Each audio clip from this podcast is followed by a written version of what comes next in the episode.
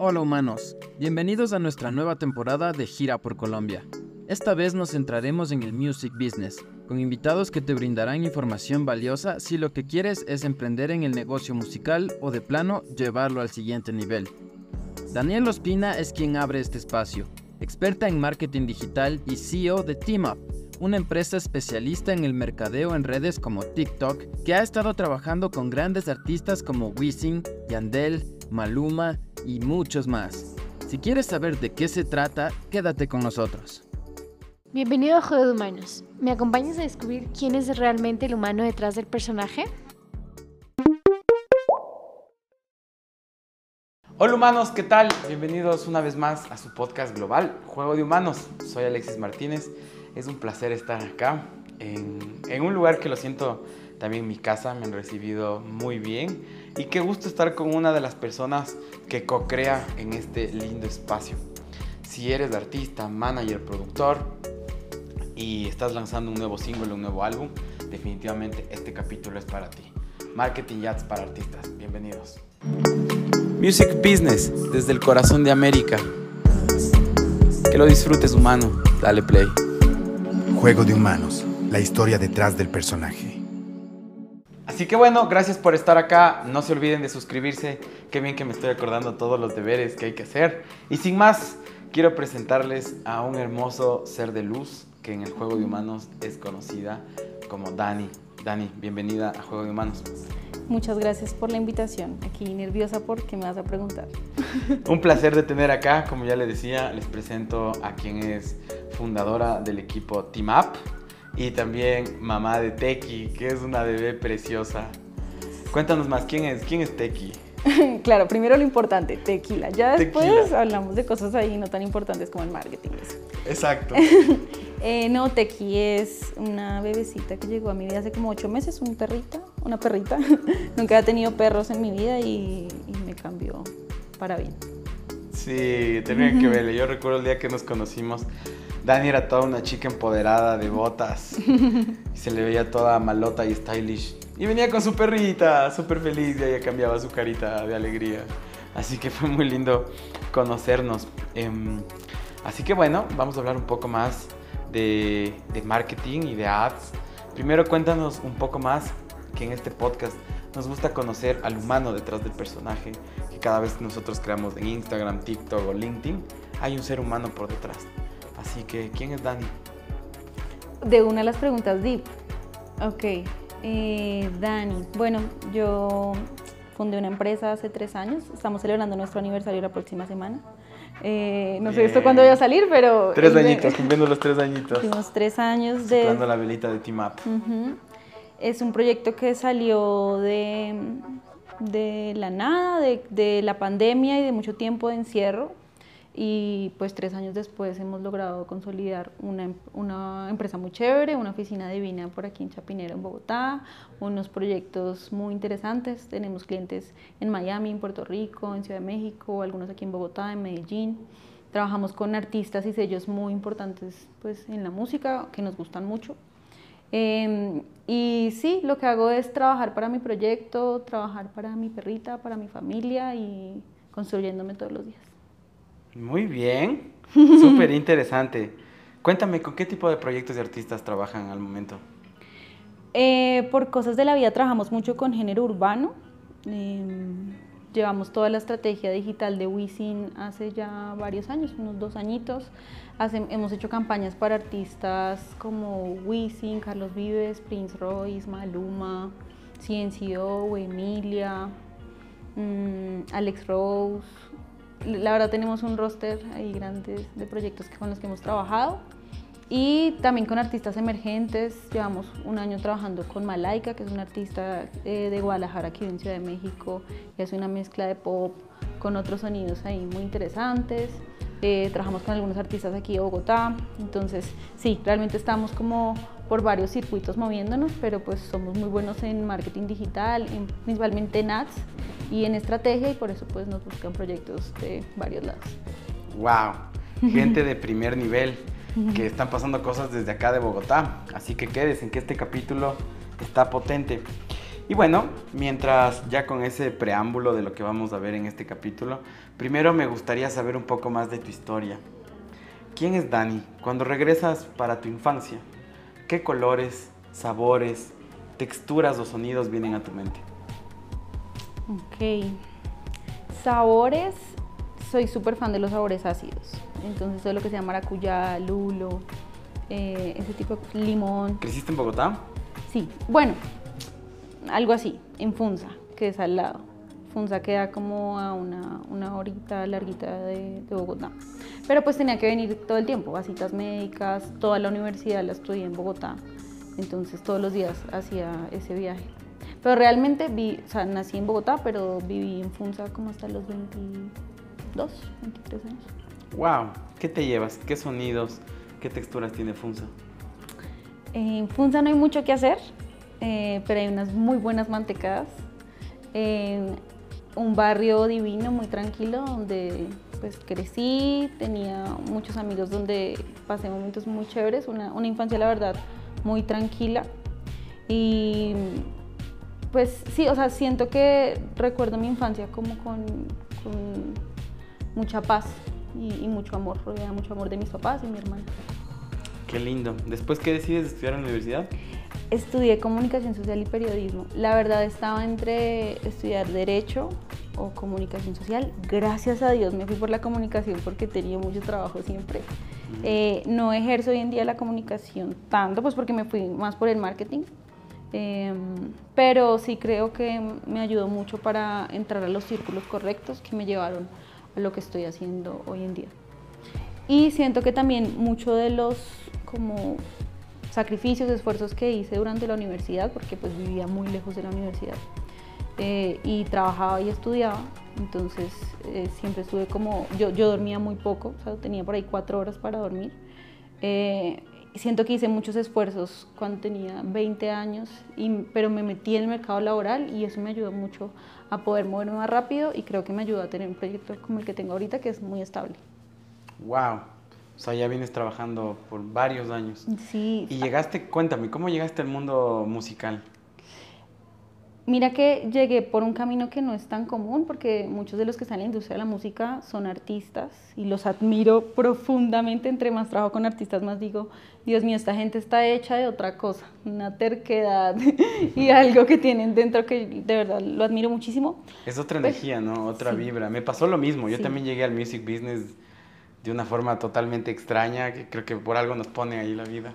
Sí, tremendo.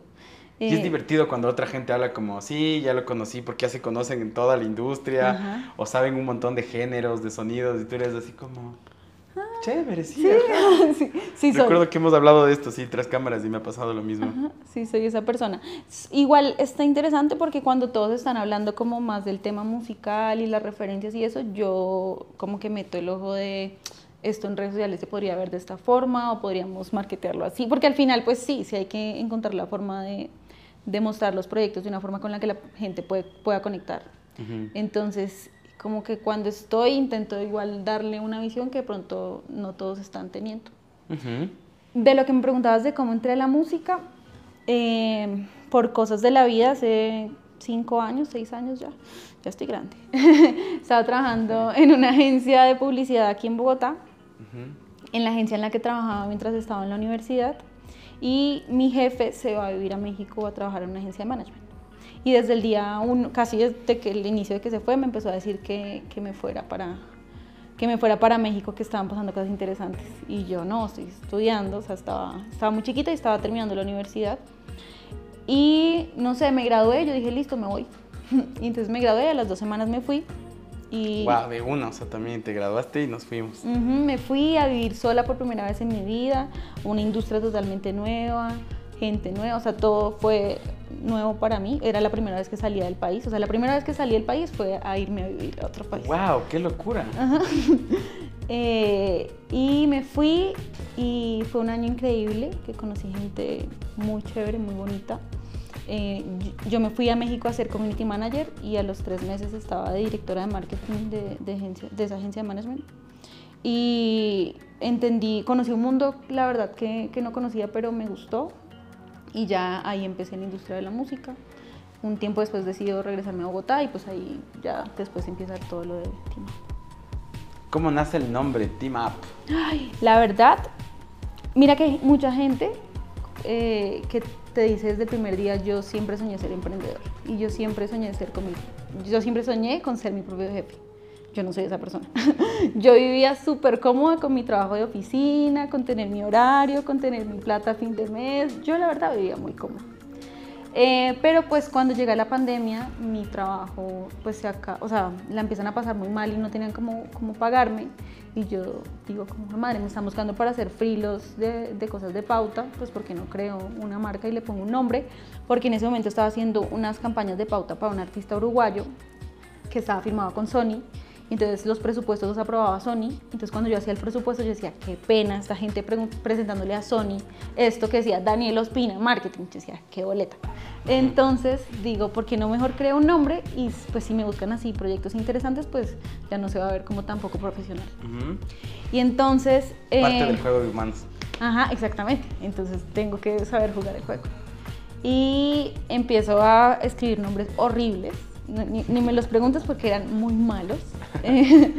Eh, em, empiezo a escribirlos y como que se lo muestro al diseñador de la marca con el que la estaba creando. Y él me dice, miremos más opciones. y me dice, ¿por qué no me traes canciones con, con las que de pronto tú sientas que tu marca eh, puede sonar a eso? Y no, no, me odien, pero amo a Taylor Swift. eh, y una canción de Taylor que me gusta mucho, se llama New Romantics, y en una parte ella dice We team up, but no sé qué, no sé qué. Y yo oye, esto suena chévere. Creo que, creo que puede funcionar y dentro de lo que nosotros hacemos, pues hay que trabajar mucho en equipo. O sea, mucho es de, no lo puedo hacer solo. Lo hago gracias a que hay un equipo que lo hace realidad. O sea, no sirve solamente ser un súper creativo, sino tienes un buen project, un buen trafficker, un buen community, o sea, es una cosa que se hace en conjunto. Entonces, me hizo mucho sentido, se lo presenté, le gustó, me, él con eso creó un logo que me encantó y, ahí fue que nació el nombre. Bien, ya ya que han pasado tres años, qué hermoso poder festejar estos tres añitos de Team Up. ¿Cómo han sido? Emprender es una ruleta rusa de emociones. Sí, pues ha sido una aventura, ha sido aprender en el camino a crear una empresa. Yo no tengo referencias cercanas de personas empresarias, ni mis papás, ni mi familia. Eh, entonces, realmente como que todo lo fui haciendo muy intuitivamente mm, y he ido conectando con personas que, que sí tendrían más noción y me han, me han, ayudado a que siga siendo sostenible y funcione. Pero sí, la, la verdad, en los tres años que hemos pasado sí han habido muchos retos errores, se cometen muchos errores y los errores cuando eres emprendedor se pagan con plata. Así es. sí, sí. Entonces, sí, o sea, realmente yo a los tres meses de, crear la agencia yo pensé que ya me había quebrado, porque cometimos un error en una campaña muy grande. La primera campaña grande, muy grande que hice para un artista nacional, internacional. Eh, se cometió un error y, y había ahí una, un descuadre como de 20 mil dólares. ¡Wow! Pero cuéntanos, ¿qué, ¿qué pasó? Algo que es importante decirte en este podcast. Vemos al éxito como un conjunto de cagadas o errores que cometemos en la vida. No solo, y, fue uno de los motivantes por el cual comencé este podcast, que cuando yo terminaba del otro lado escuchando podcast y solo se enfocaban como wow en lo cool, hermoso que han vivido y aplausos, terminas del podcast y te sientes más pequeño de cuando entraste. Y es como, ¿qué son esos super seres humanos que están hablando de cosas que yo ni idea? Entonces, tratamos de humanizar las cosas y ver que el éxito es un conjunto de fracasos. Sí, total. Bueno, antes de contarte esto, quiero que sepas que aprendimos, ya no cometemos esas cagadotas eh, y, y sí, ya tenemos ahorita todo mucho más controlado. Pero resulta que la verdad yo nunca había hecho campañas tan grandes. Esto era full pauta, 2020. Nuestra campaña más grande que habíamos hecho en ese momento era de 10 mil dólares solamente para una plataforma. Y eh, llega esta campaña que es de 100 mil dólares. Em, resulta que justo en el mes en el que activamos esa campaña cambia la política de Google Ads y en Colombia no cobraban IVA. Google Ads no, no cobraba IVA. Nunca lo había cobrado. Entonces todas las campañas las presupuestábamos pues sin ese IVA.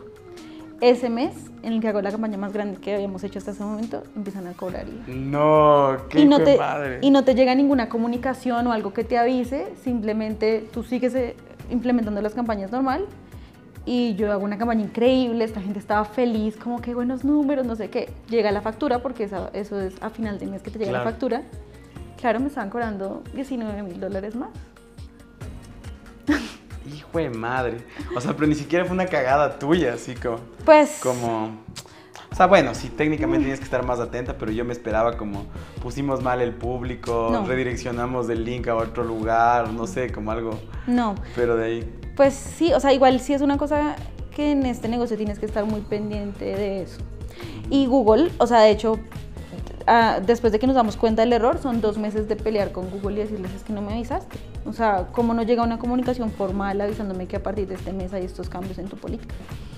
Total. Em, y al final como que sí nos dieron un bono, pero pues no por la totalidad. No, no, o sea, por un porcentaje muy, muy pequeño de lo que se estaba cobrando de más. Eh, y ahí también pues fue como con el cliente, el cliente decía, pues tú tienes que asumirlo. Y, yo decía, pues la verdad en ese momento la empresa no, no valía ni eso. Pues es que mi, mi empresa salió de una idea que yo tenía, de crear un nombre. No, no era de que tenía este, este dinero ahorrado, realmente no. Entonces, em, lo que pasó es que con el cliente hablamos y con los resultados que tuvimos, a pesar del error que se había cometido, seguía siendo mejor que si lo hubiera hecho con, con los otros proveedores que había tenido antes. Entonces, pues ahí me avisan que el cliente dice que va a asumir el valor. Y seguimos trabajando y hoy en día seguimos haciendo todas sus campañas. Entonces, al final fue una historia feliz, pero fueron dos meses de mucho sufrimiento. En, en- era una época en la que estaba ahí con temas personales también heavies. Entonces fue como, todo se juntó. Pero bueno, eso se arregla. Qué bien, qué lindo. Y con esa ha sido una de nuestras preguntas, es cuéntanos las tres cagadas más grandes que hayas hecho, así que ya fuimos con la primera, vamos con la segunda. Después de estos primeros cortes comerciales, una vez más estamos en la casa de Team Up desde Bogotá. Volvemos. Tu logística, simple y a tiempo. A través de nuestra plataforma, contrata y gestiona tus envíos a todo el país. Tu felicidad es la nuestra. Tus éxitos son los nuestros. Así construimos un mejor país. Tus envíos y entregas a otro nivel. Ágil, rápido y seguro. Tú nos importas. Buscamos la mejor opción para tus envíos con seguridad y precio justo. Expande tus límites y llega con tus productos a todo el país. Vive una experiencia diferente. Vive la experiencia Bow. La logística del futuro hoy. Bow te conecta. Envíos con propósito.